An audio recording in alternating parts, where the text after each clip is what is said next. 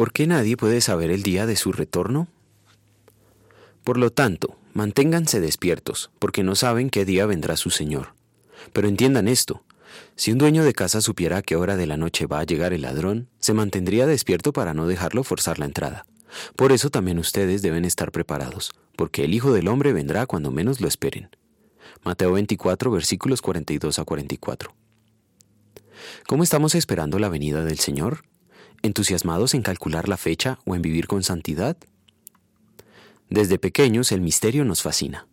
Esa curiosidad innata del ser humano le ha permitido descubrir muchas maravillas naturales y explotarlas para su beneficio, la energía eléctrica, las ondas de radio, etc. Sin embargo, la palabra de Dios nos enseña que hay cosas que están vedadas para nosotros.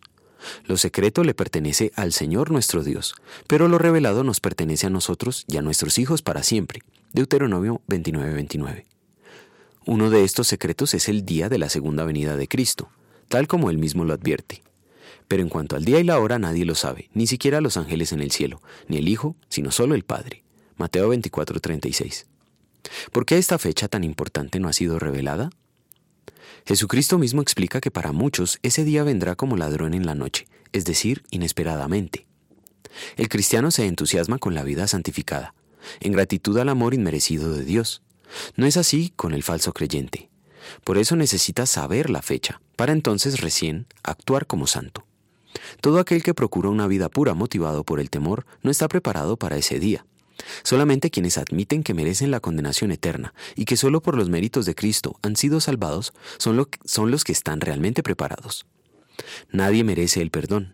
Cristo lo ganó para nosotros al obedecer perfectamente la voluntad de Dios durante toda su vida terrenal y al sufrir toda la ira de Dios en la cruz como nuestro sustituto. En gratitud vamos a querer rechazar la impiedad y las pasiones mundanas. Así podremos vivir este mundo con justicia, piedad y dominio propio, mientras aguardamos la bendita esperanza, es decir, la gloriosa venida de nuestro gran Dios y Salvador Jesucristo. Tito capítulo 2 versículos 12 a 13. Oremos. Señor, confieso que por mi propia razón o elección no puedo creer en Jesucristo mi Señor, ni acercarme a Él, sino que el Espíritu Santo me ha llamado mediante el Evangelio, me ha iluminado con sus dones, me ha santificado y guardado en la fe verdadera. De la misma manera llama, congrega, ilumina y santifica a toda la iglesia cristiana en la tierra, y en Jesucristo la conserva en la verdadera fe. Gracias te doy por ello, pues mi salvación no depende de mí, sino de ti. Amén.